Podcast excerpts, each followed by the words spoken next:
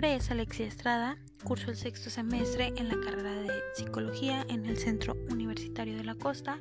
y actualmente estoy tomando la materia de tanatología impartida por la maestra Luz Aviña. El tema del día de hoy eh, es la teoría del apego y bueno, vamos a ver cómo se relaciona esto con lo que es la tanatología. Eventualmente las personas creen que la tanatología solamente eh, pues está basada en el hecho de eh, intervenir en las cuestiones de la muerte o del proceso de duelo, pero en la pérdida de un ser humano.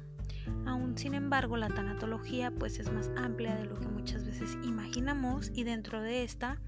podemos encontrar que eh, también aborda lo que es la pérdida, pero no solamente de una persona, sino también de algún objeto, de alguna meta que no se cumplió, de algún sueño frustrado que a lo mejor eh, no logramos, eh, entre tantas otras cosas, ¿no? Y pues bueno, por otra parte encontramos que en la sociedad en la que vivimos pues siempre está en constante cambio. Dentro de ella encontramos que existen cambios dentro de la estructura familiar y también en las relaciones afectivas, es decir, las relaciones de ahora a lo mejor no duran tanto como las de antes o ha habido ciertos cambios. Estos cambios pues se deben o gran parte, no digo que absolutamente todo, pero encontramos una relación con el apego ya que el ser humano eh, sus vínculos los forma a través de ella. Y aquí vemos la importancia, remontándonos desde que el ser humano está en el vientre de la madre, pues encontramos que éste ya tiene ciertas sensaciones a los estímulos que la madre le pueda ofrecer o le pueda dar. Posteriormente, cuando el niño nace, pues encontramos que este busca a su primera figura de apego, en este caso puede ser la madre, o incluso si esta pues no se encuentra o no está, puede ser alguna otra persona que le dé al niño lo que necesita en tiempo y forma. No necesariamente tiene que ser la madre, ya que el niño eh, los primeros seis meses de vida no tiene esa conciencia de quién es su mamá. Después de los seis meses de vida, el niño ya empieza a reconocer el rostro y empieza a lo mejor si se acerca un extraño el niño ya llora porque ya sabe que no es la persona que él le está cuidando. Y pues dentro de esto le doy yo muchísima importancia, bueno, no solamente yo, sino también ciertas teorías, entre ellas la teoría del apego, muy conocida, si muchos de ustedes alguna vez han han escuchado hablar de John Bowlby se darán cuenta de este. Eh, este tiene su teoría sobre el apego, está muy interesante. Y por ejemplo, él habla pues de la importancia que esta tiene en la estructura eh, y en las relaciones que va a tener el niño en un futuro, ¿no? En su estructura mental, de su salud mental. Y pues bueno, la importancia que tiene que cuando el niño siente cierta inseguridad o ciertos ataques como de de ansiedad porque obviamente el niño es indefenso, el niño, su figura de apego es quien lo protege, quien le da esta seguridad, quien está ahí para cuando él necesita de esa ayuda y pues la importancia que esta tiene en, no solamente en el proceso de, de, cuando uno es niño, sino en el proceso de, de, a lo largo de la vida hasta llegar a la edad adulta. Eh, pues bueno, la importancia de, esta relación, de un buen vínculo, vaya, con, con la madre, va a hacer lo que genere que cuando el niño, en este caso, pues llegamos a la etapa de la adolescencia, que cuando el niño llegue a esta etapa, pues él conforme lo que es su psique o su estructura mental de determinada manera. Y pues bueno, encontramos que durante la infancia y la adolescencia se adquiere la confianza o desconfianza. Existen diferentes tipos de apego, el apego seguro y el apego ansioso, apego inseguro, diferentes tipos. Eh, durante la etapa de la adolescencia o durante la etapa adolescencia-infancia se adquiere esta confianza. Cuando en la adolescencia encontramos que el apego fue seguro, eh, pues encontramos que el niño pues tiende a relacionarse mejor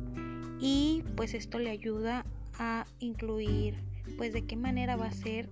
incluir cosas positivas dentro de su personalidad y sus comportamientos.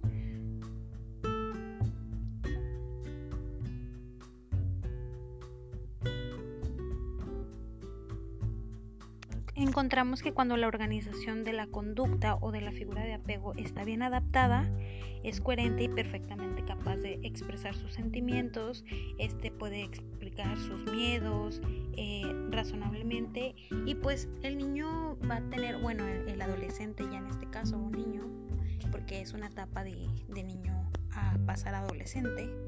va a tener más seguridad en sus relaciones, más estabilidad, se va a sentir con mayor confianza, va a ser una persona más segura en todos los aspectos